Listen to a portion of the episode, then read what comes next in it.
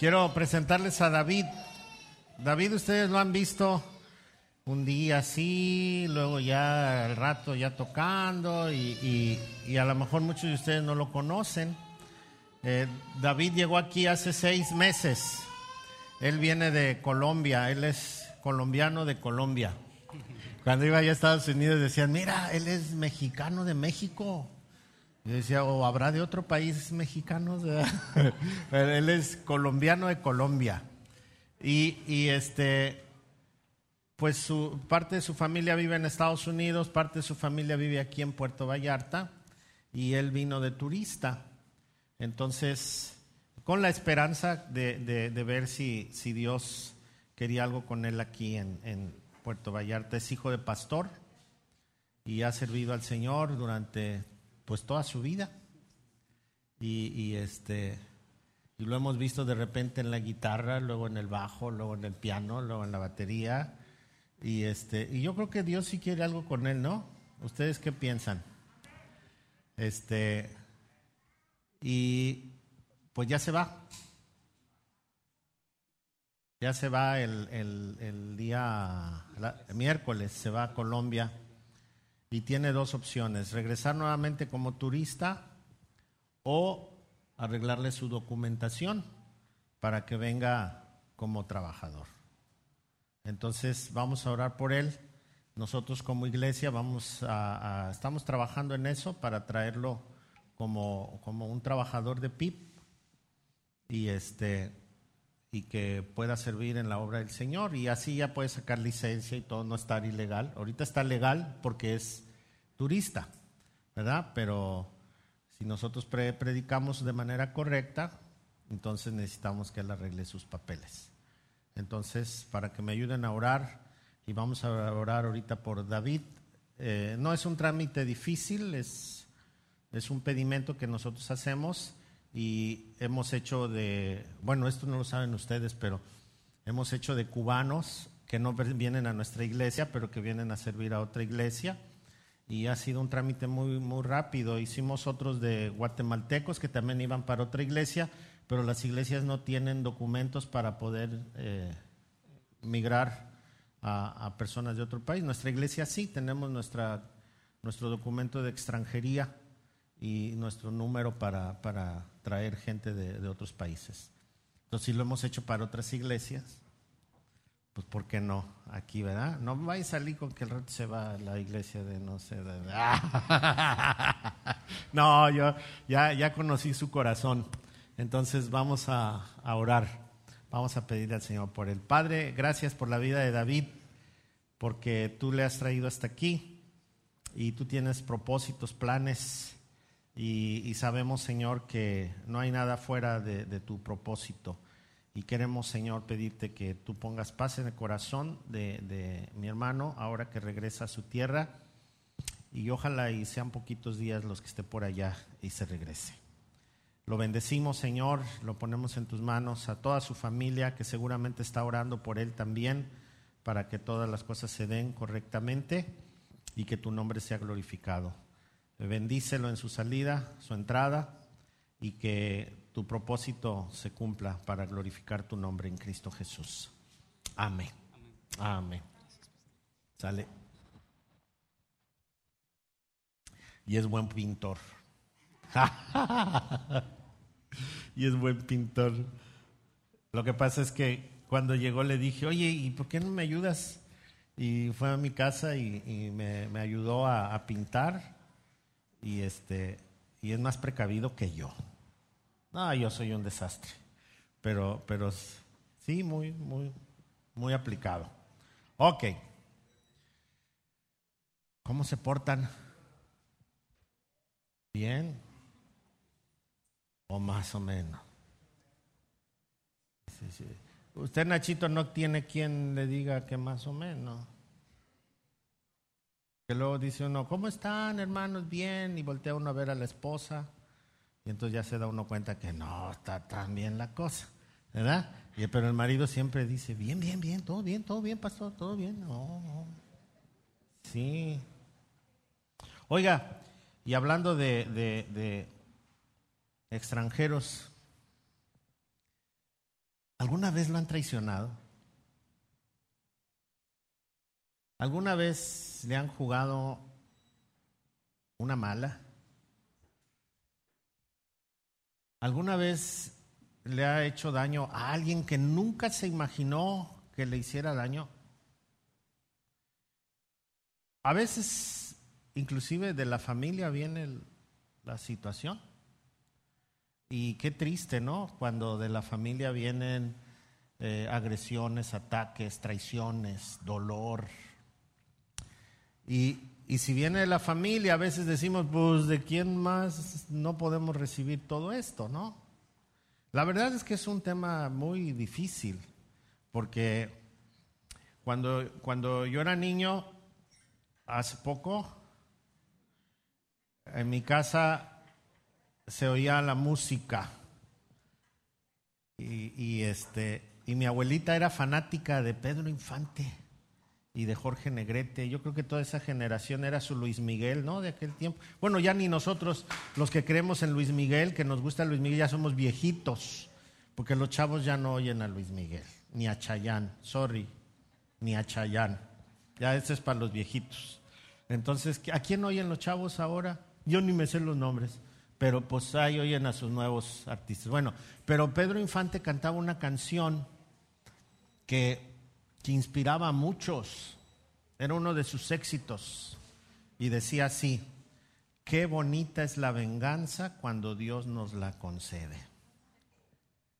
Yo sabía que en la revancha te tenía que hacer perder. Ay, eso era como un himno. ¿Eh?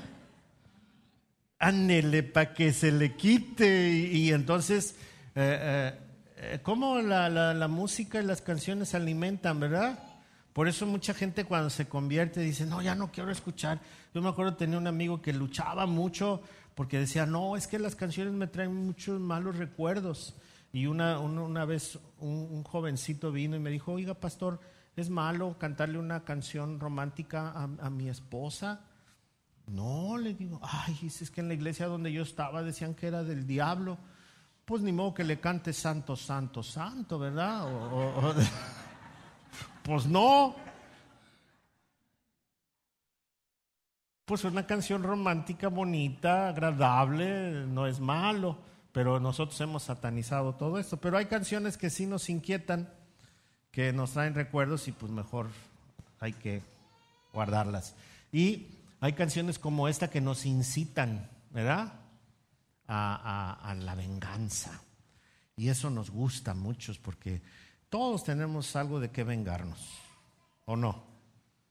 Piense nada más, a veces de, cuando nos encontramos a los chavos con los que estudiamos y si alguno de ellos nos hizo mal y ahora lo topamos ya de grande, decimos, ah, tú me hiciste esto. Mm vas a ver un día. y, así pasa. Pero el dolor y, lo que causa un corazón enojado y molesto a veces trasciende y no medimos las circunstancias. Les compartía el otro día que en, mi colonia pasaron dos tragedias terribles. Una de ellas eh, llegó una pareja de jovencitos a rentar ahí cerca de donde yo vivo y el muchachito muy, muy trabajador y todo, pero la señora ya tenía dos niños cuando se juntó con él y seguido tenían problemas porque él no le tenía confianza a ella. Ah, pues un día llegó todo loco este muchacho y le gritoneó y todo y, y ándale que, que la encierra, se encerró con ella en el cuarto y la mató. Cuando yo llegué en la noche, estaba toda la calle cerrada y estaba la policía y todo. ¿Qué pasó? ya me platicaron. Qué triste. Apenas hace una semana o diez días dieron la sentencia. 55 años. Y él tiene como 24 años. Y le dieron 55 años de prisión.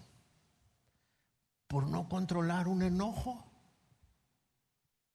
Y a los meses, ¿qué será? Mes y medio, abajo en la carretera, otro muchacho estaba celando a la muchacha y le aseguraba que andaba con otro y la muchacha le decía que no.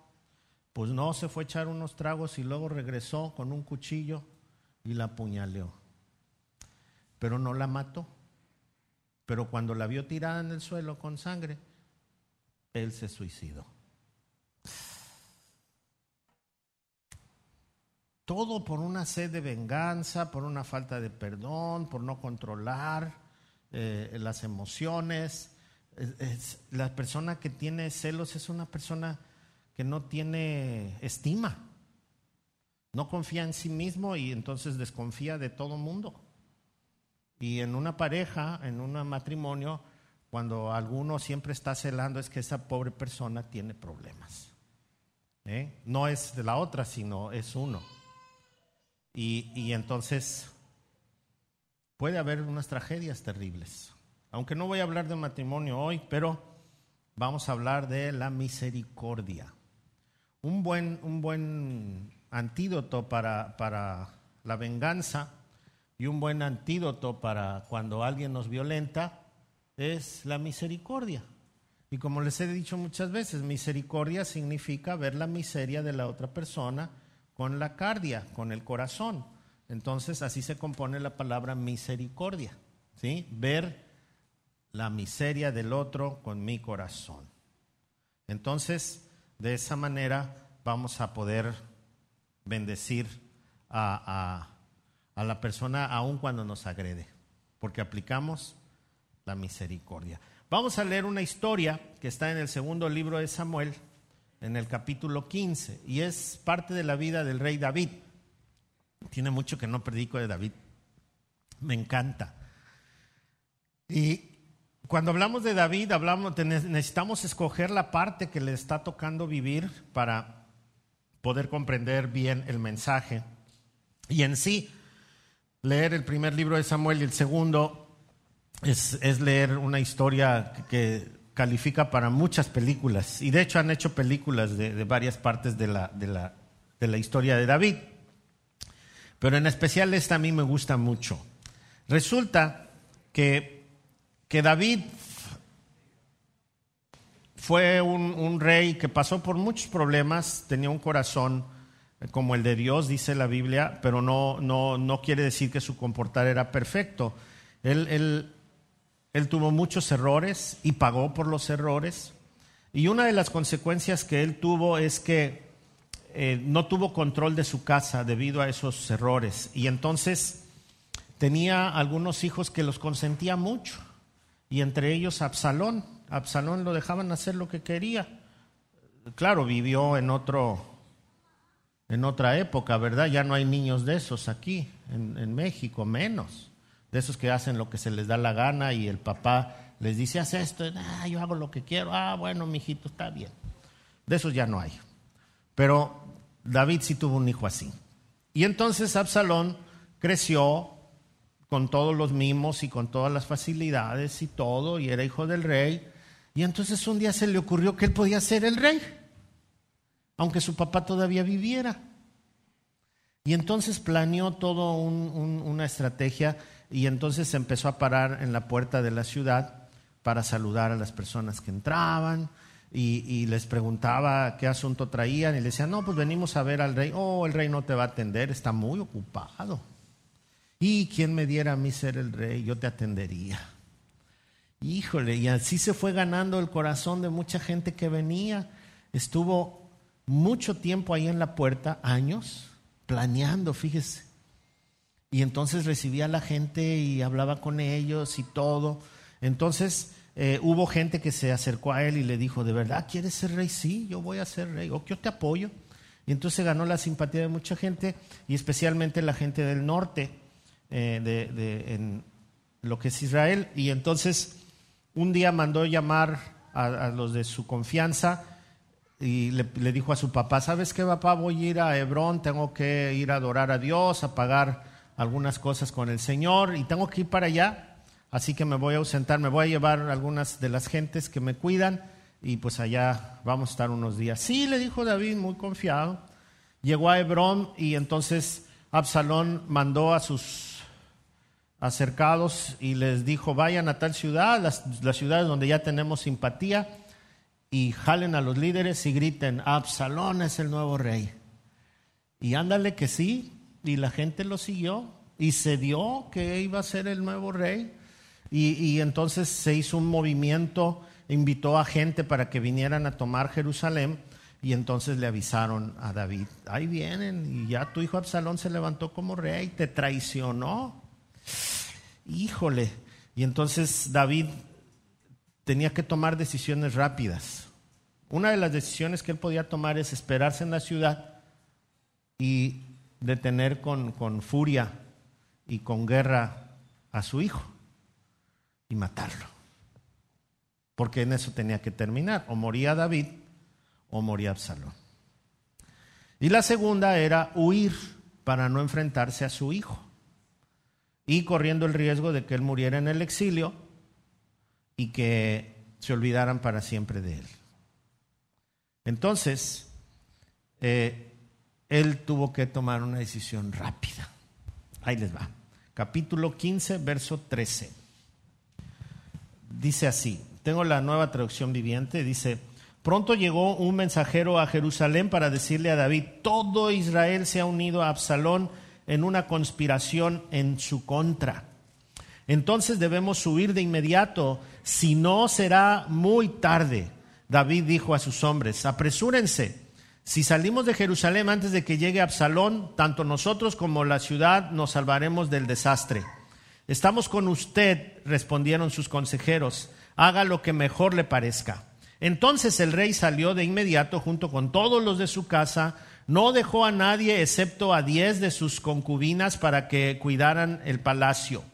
Así que el rey y toda su gente salieron a pie y se detuvieron en la última casa a fin de que los hombres del rey pasaran al frente.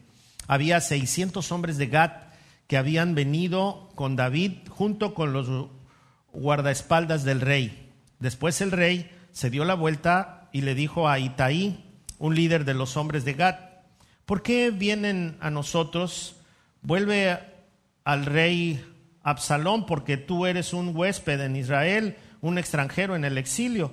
Llegaste hace poco, deberías forzarte a vagar, debería forzarte a vagar con nosotros, ni siquiera sé a dónde iremos. Regresa y llévate contigo a tus parientes y que el Señor te muestre su amor inagotable y su fidelidad.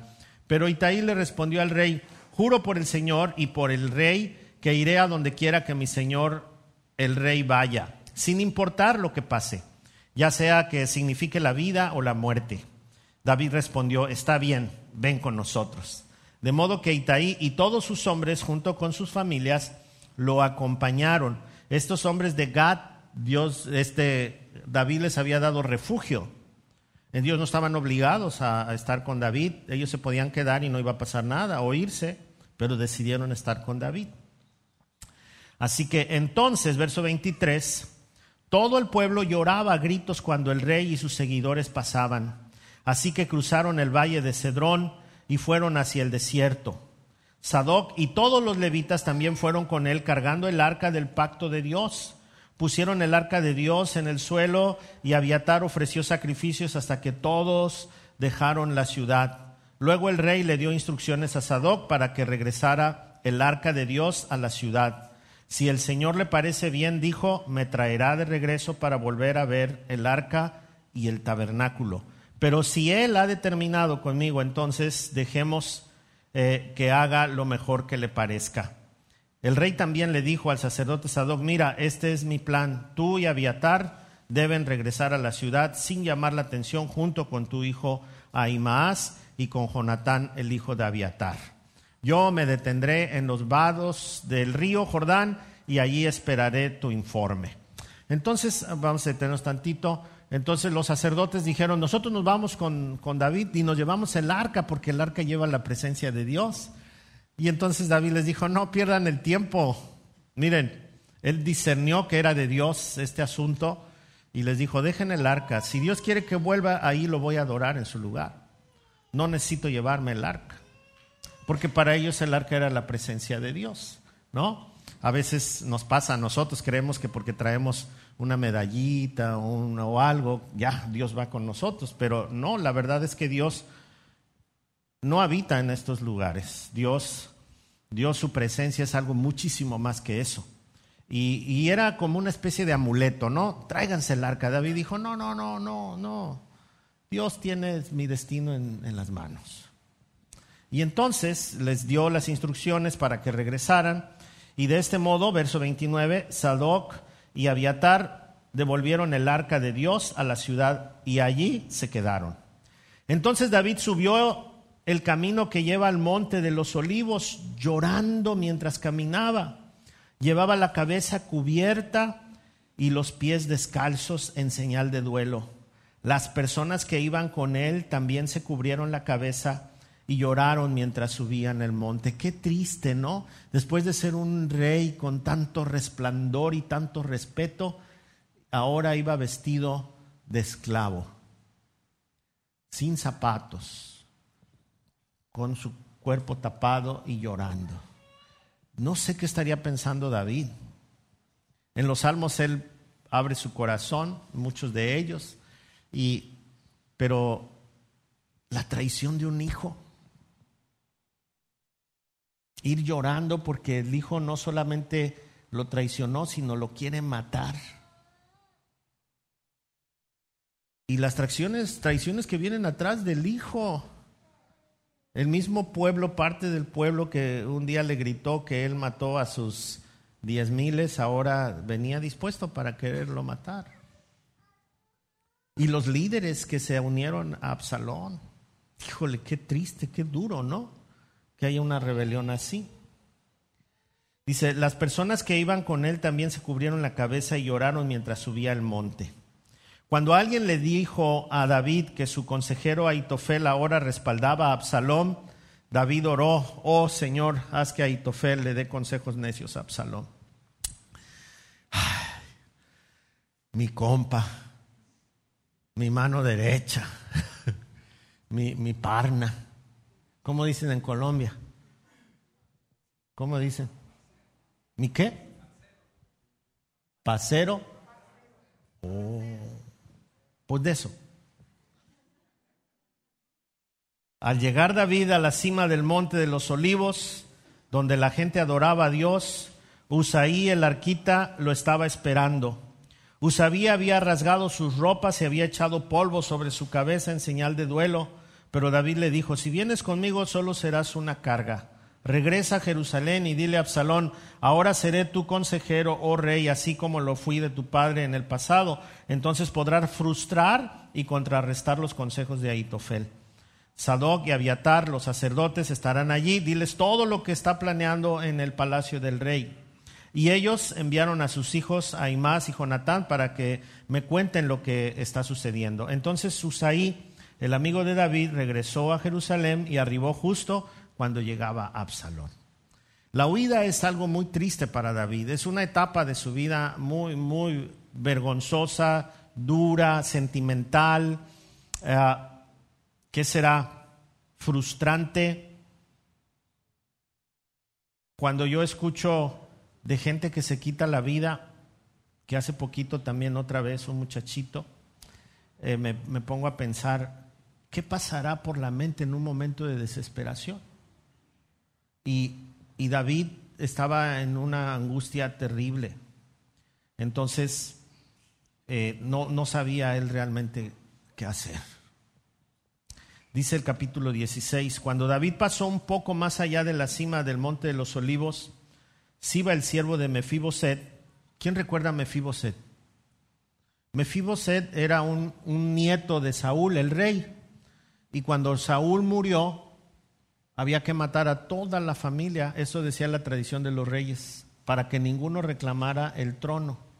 Entonces, cuando iba la, nodriza, la que cuidaba a Mefibosé, se le cayó, se quebraron los pies del muchacho y quedó paralítico para siempre. Entonces, un día David, ya siendo rey, dijo: ¿No habrá quedado alguien de la casa de Saúl a quien yo haga misericordia? Y alguien vino y le dijo: Sí, todavía hay uno. Dices Mefibosé. Y entonces lo mandó traer. Y aquel venía temblando, pues le mandó a los soldados por él y, lo cargaron. Y órale, ahí está con el rey. Y entonces lo primero que él dijo, ¿quién soy yo? un perro muerto para que me mandes llamar. O sea, ya estaba decidido a que lo iban a matar. Y David le dice, no, lo que pasa es que quiero que te vengas a vivir conmigo. Y vas a comer conmigo todos los días aquí en la mesa. ¿De veras? Sí, sí, sí. Es que yo amo a, Jonatán y, tú eres familia de Jonatán. Todos los días. Entonces dice la historia que todos los días comía Mefibosé en la mesa del rey. Entonces había un cuidador para Mefibosé que se llamaba Siba. Él era el administrador de las propiedades de Mefibosé. Y entonces dice esta historia que cuando David pasó un poco más allá de la cima del monte de los olivos, Siba, el siervo de Mefibosé, lo estaba esperando. Tenía dos burros cargados con 200 panes, 100 racimos de pasas, 100 ramas de fruta de verano y un cuero de, lleno de vino. Ya se me antojó. ¿Para qué es todo esto? Le preguntó el rey a Siba. Los burros son para que monten los que acompañan al rey, contestó Siba. Y el pan y la fruta son para que coman los jóvenes. Era para los jóvenes, miren. El vino es para los que se agoten en el desierto. Aquí todos están descansados. Ok. ¿Y dónde está Mefibosé, el nieto de Saúl? Preguntó el rey. Y, el, y Siba contestó, se quedó en Jerusalén Dijo él, hoy recobraré el reino de mi abuelo Saúl. Otro golpe al corazón de David. Al muchacho que él perdonó y lo tenía en la mesa comiendo, también lo traicionó. Aunque más adelante no es cierto, es un invento de este compa que también pues lo traiciona, ¿no? Dice, en ese caso le dijo el rey de Asiba, te doy todo lo que le pertenece a Mefibosé entonces me inclino ante usted, respondió Siba, que yo siempre puedo complacerlo, mi señor el rey. Ah, bueno. Y mientras el rey llegaba a Baurim, salió un hombre de la aldea maldiciéndolos. Era Simi, hijo de Gera, del mismo clan de la familia de Saúl. No era directamente familia de Saúl, pero era del mismo clan. Les arrojó piedras al rey a los oficiales del rey y a los guerreros valientes que lo rodeaban. Mira nomás qué osado. Imagínense que pasa la Guardia Nacional aquí y yo los agarro a pedradas. ¿Qué me harían? O que viniera el presidente y saliera yo a echarle pedradas y dichos y... ¿Qué me harían? Bueno, ahora como tenemos derechos humanos, ¿verdad? A lo mejor nomás me estorbarían pero pedradas ya no, porque ya sería una agresión. Pero esto hizo este hombre, les arrojó piedras a los oficiales, a los guerreros, a todos. Vete de aquí, asesino y sinvergüenza, le dijo a David. Le gritó a David, dice, el Señor te está pagando por todo el derramamiento de sangre en el clan de Saúl. Le robaste el trono y ahora el Señor se lo ha dado a tu hijo Absalón al fin de que te van a pagar con la misma moneda porque eres un asesino. Uy. ¿A quién le gusta que le digan sus verdades? ¿A usted le han dicho sus verdades alguna vez? Oye, ven, quiero hablar contigo, eres esto, esto, ah, calienta, ¿no? ¿O no? ¿Cómo se sentiría usted incómodo? No, pues yo no pensé que yo fuera o que mostrara eso a los demás. Híjole, y, te, enojas o no. Así como que te dan ganas de desclavarte o te da un ataque de desconversión y se calienta la sangre. Entonces dice, dice la, la, historia que uno de los muchachos dice, ¿cómo es posible que este perro muerto maldiga a mi señor el rey? exclamó Abisaí, el hijo de Sarbia. Déjeme ir y cortarle la cabeza. Pues este, ¿qué se cree? Pues era lo mínimo que podía hacer un soldado. Y entonces David dijo, no, dijo el rey, ¿quién les pidió su opinión a ustedes, los hijos de Sarbia? Si el Señor le dijo que me maldijera, ¿quiénes son ustedes para detenerlo? Entonces David les dijo a Abisaí, a sus sirvientes, mi propio hijo quiere matarme, ¿acaso no tiene este pariente de Saúl todavía más motivos para hacerlo? Déjenlo en paz y permítanle que maldiga porque el Señor le dijo que lo hiciera. Y tal vez el Señor vea con cuánta injusticia me han tratado y me bendiga a causa de estas maldiciones que sufrí hoy. Así que David y sus hombres continuaron por el camino y, Simi le seguía, le seguía el paso desde el cerro cercano, maldiciendo mientras caminaba, tirándole piedras a David y arrojándole polvo al aire. Híjole, qué cansado, ¿no? Ahora imagínense otra vez la escena. Va el ejército, van sus guardaespaldas, la mayoría va cubierto con, un, con una cobija, van descalzos, van llorando, aparece este compa a aventarles de piedras, echarles tierra, a gritarles groserías y a condenar al rey y, y aguantaron. Y luego todos oyen al rey que dice, no, pues eso me merezco. pues se desaniman todos.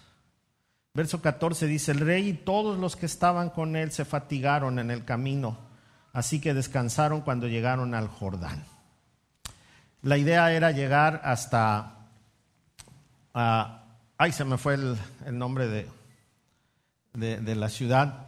Pero la, idea es que ellos querían descansar y esconderse eh, hasta que ya no tuvieran que ver con ellos. La historia, no, no la vamos a leer, dice que Absalón planeó todo, salió en busca del rey, le avisaron al rey otra vez que ya venía Absalón tras de él, cruzaron el río, se fueron a, esconder y entonces eh, Absalón dijo, lo quiero muerto. Y David mandó una, un grupo para defender y David dijo, no lo maten, guárdenle la vida. Híjole, uno diciendo, maten a mi papá y otro, no maten a mi hijo estaban en una encrucijada. Dice la historia que se perdieron muchos soldados porque por donde se metieron había muchos árboles y algunos este, con los caballos desbocados y los burros desbocados se mataron ah, en los golpes más que en la batalla. Y uno de estos muertos fue Absalón. Se atoró en un árbol y ya no pudo bajar y estaba ahí eh, pues prácticamente a punto de, que cualquiera lo matara y llegó, llegó uno de los soldados de, David, sacó su lanza y, y le dio por un lado, por otro, hasta que lo dejó sin vida, desobedeciendo la orden.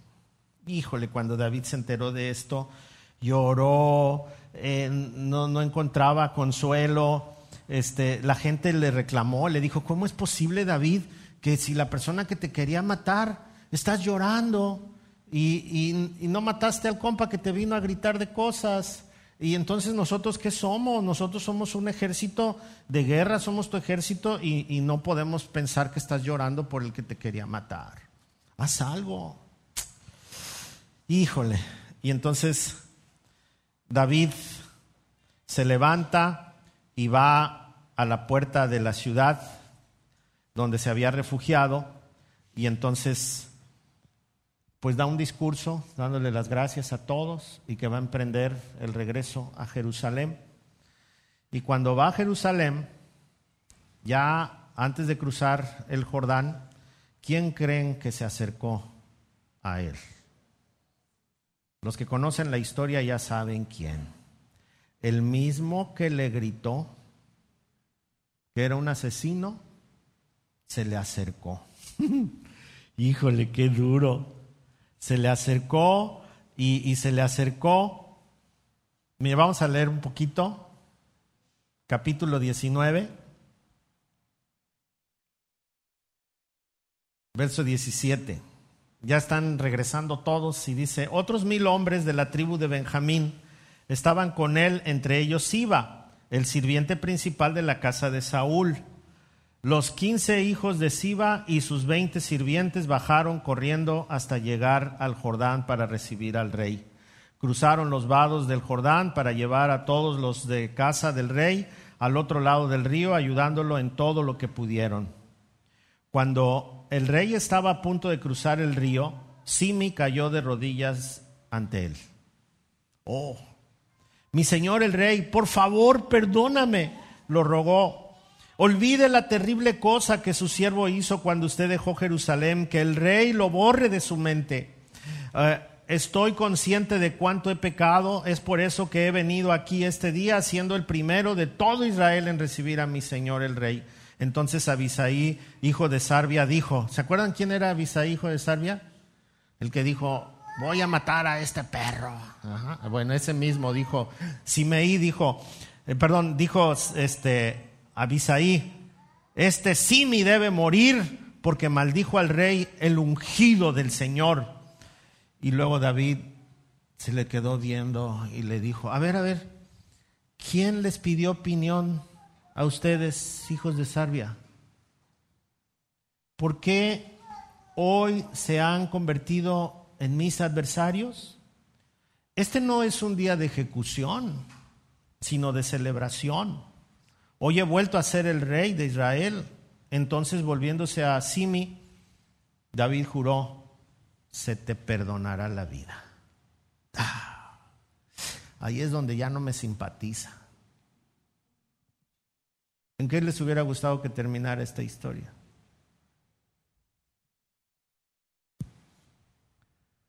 Ahora piensa en alguien que le hizo daño a usted. Piensa en alguien que lo lastimó.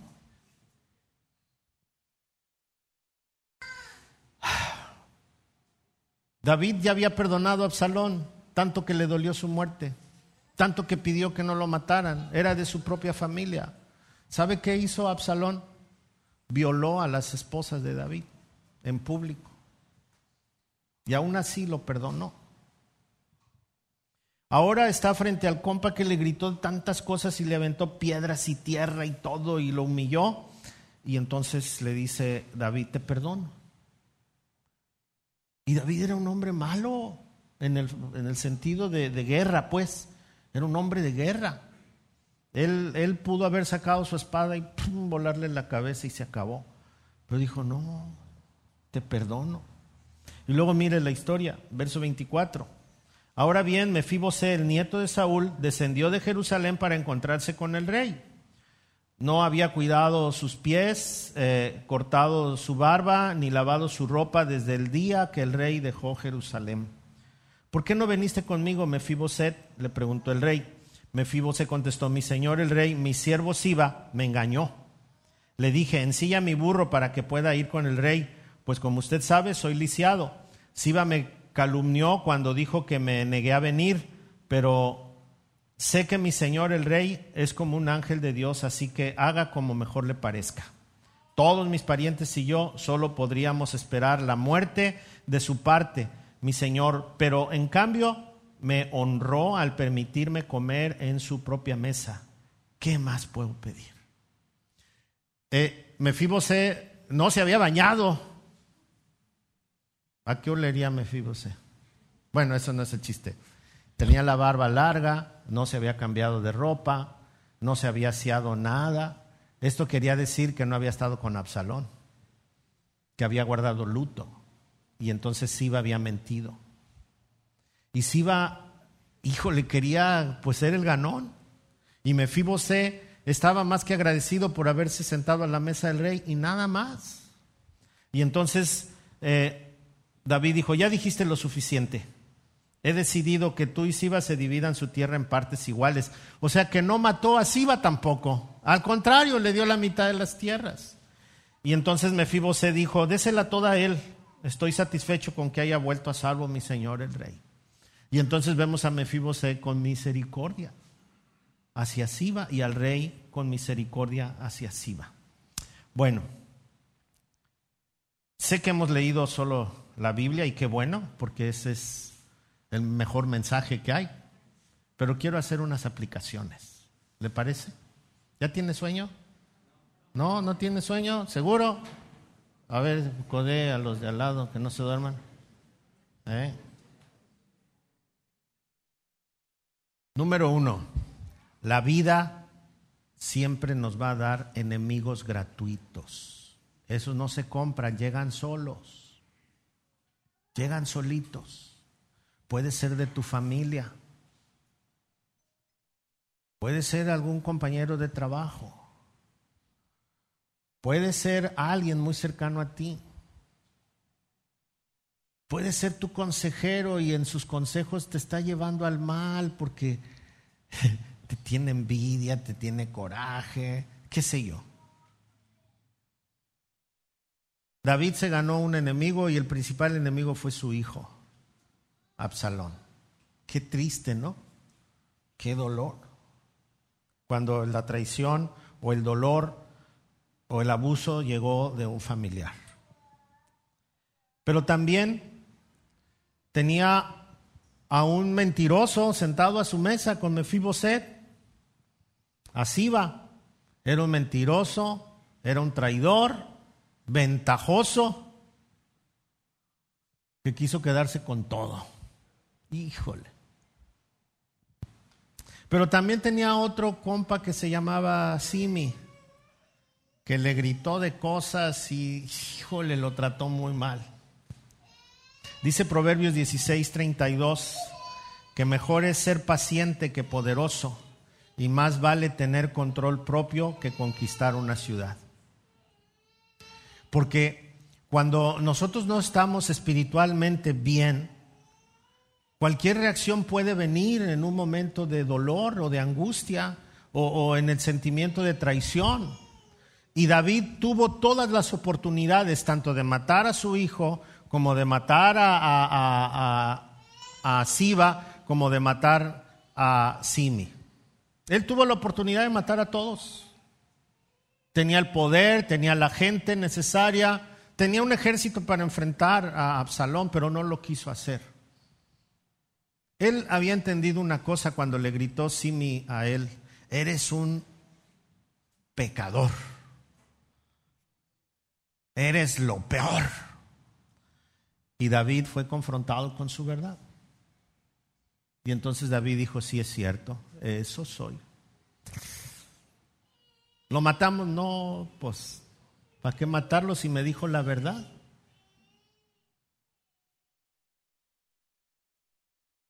Cuando nosotros queremos aplicar misericordia a las personas, lo primero que tenemos que hacer es reconocer nuestra condición. Algo que me gusta de este pasaje, y lo voy a transliterar yo en mis palabras, es que hoy no es día de matar a nadie, Hoy no es día de juicio. Hoy he vuelto a ser el rey. Por lo tanto, es día de fiesta. Nadie debe morir en este día. Te perdono, Simi. Te perdono, Siva. Mi hijo, pues ya no pude hacer nada, ya murió. Pero estaba perdonado. Lo lloró tanto con tanto dolor. La misericordia es algo que se cultiva pero que se cultiva mejor cuando nos damos, quiénes somos, nos damos cuenta quiénes somos nosotros. Si David hubiese pedido juicio, el juicio empieza por él. Cuando tú piensas en alguien que te agredió, en alguien que te traicionó, en alguien que te lastimó, sí, cierto, está bien. Tal vez tú nunca harías eso por otra persona. Tal vez nunca le lastimarías de esa manera. Tal vez tú eres una persona noble, pero también eres pecador también has hecho mal. Y si tú pides justicia por aquella persona, entonces hay que empezar contigo.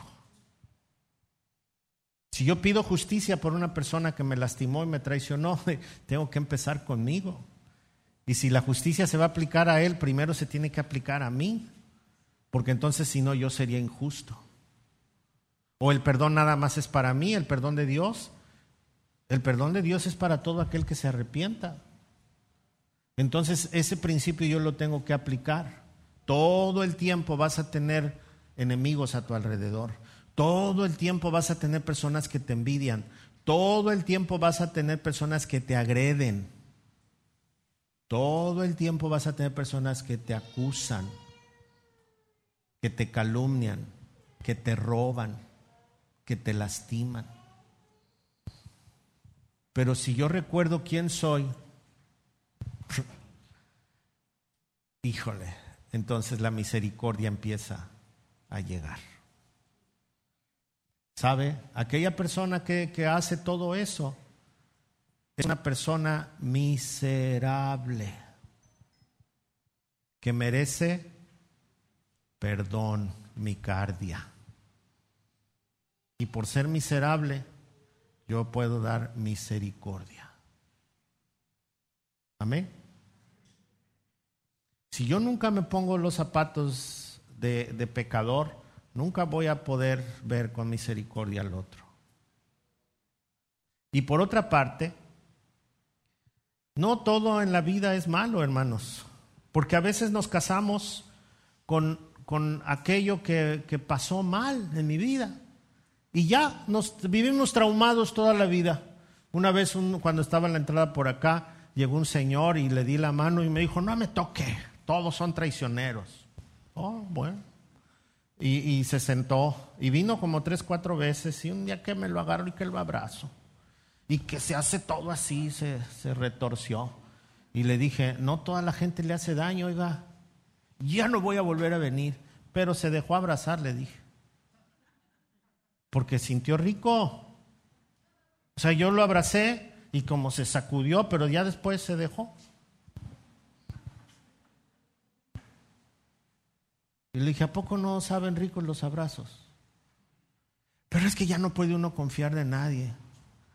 Le dije, mire, a mí me han traicionado mucha gente y me han hecho mucho mal, pero mi corazón nadie me lo cambia.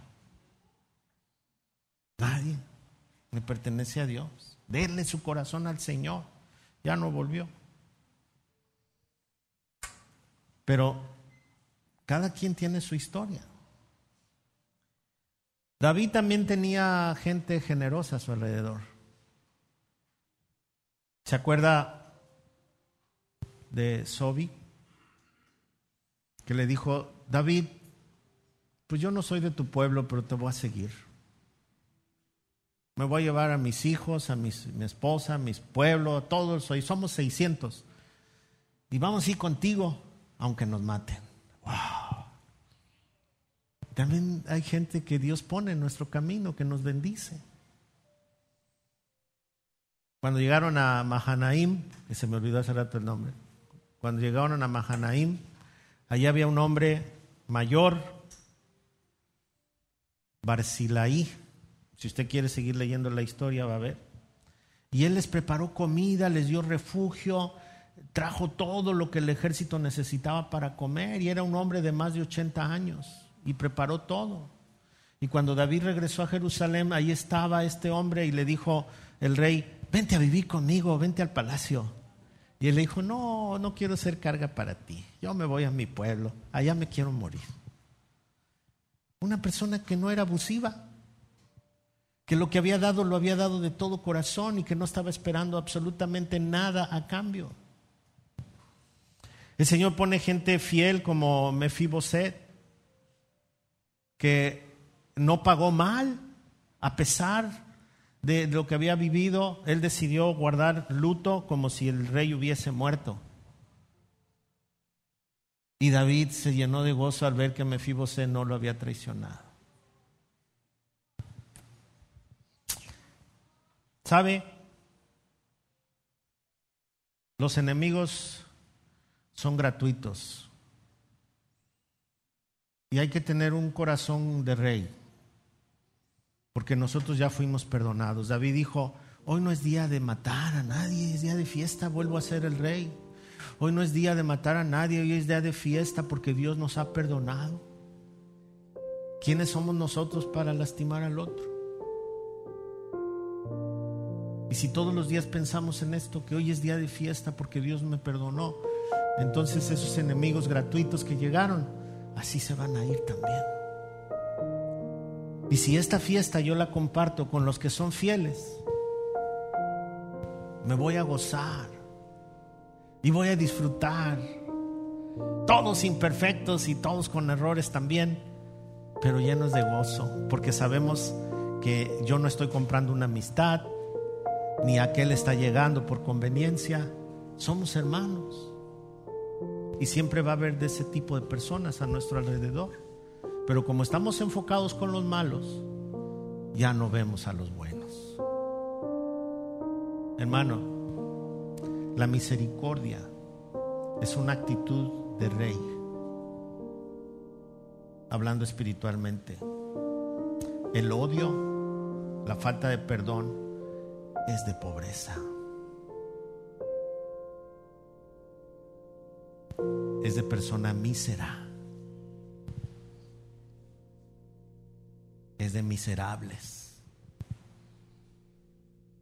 Pero el que perdona tiene una actitud de rey. Un rey correcto, lleno de misericordia y de amor. Tal vez no pueda salir a abrazar a su enemigo. David no lo hizo, pero sí actuó como se debe. Perdonó, aplicó misericordia y sacó su teléfono y canceló la canción de Pedro Infante que decía, qué bonita es la venganza.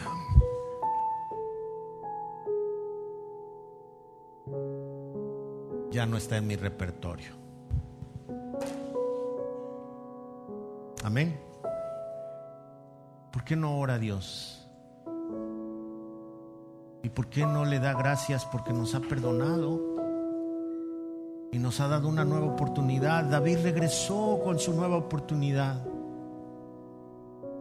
Dios le restauró en su lugar. Le dio la oportunidad de morir en la vejez.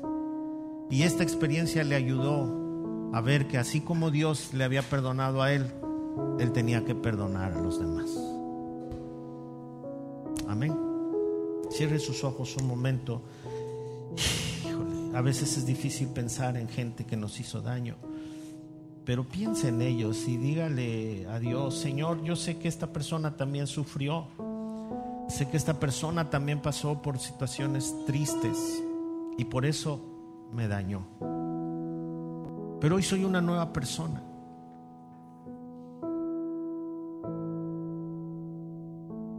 Hoy perdono a mi agresor.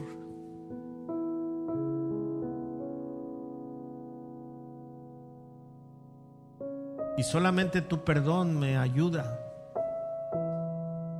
porque yo no puedo. Dame un corazón lleno de misericordia, lleno de amor. Y abre mis ojos para que vea a toda la gente que está a mi alrededor que me ama o que me ignora pero que no me hace daño.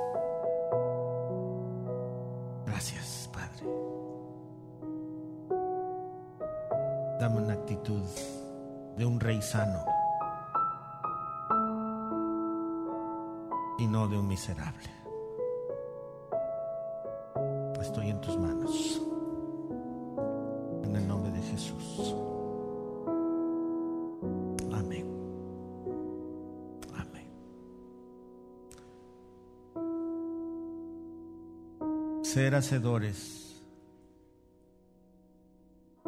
Ese es el mensaje. No solamente conocedores, sino hacedores.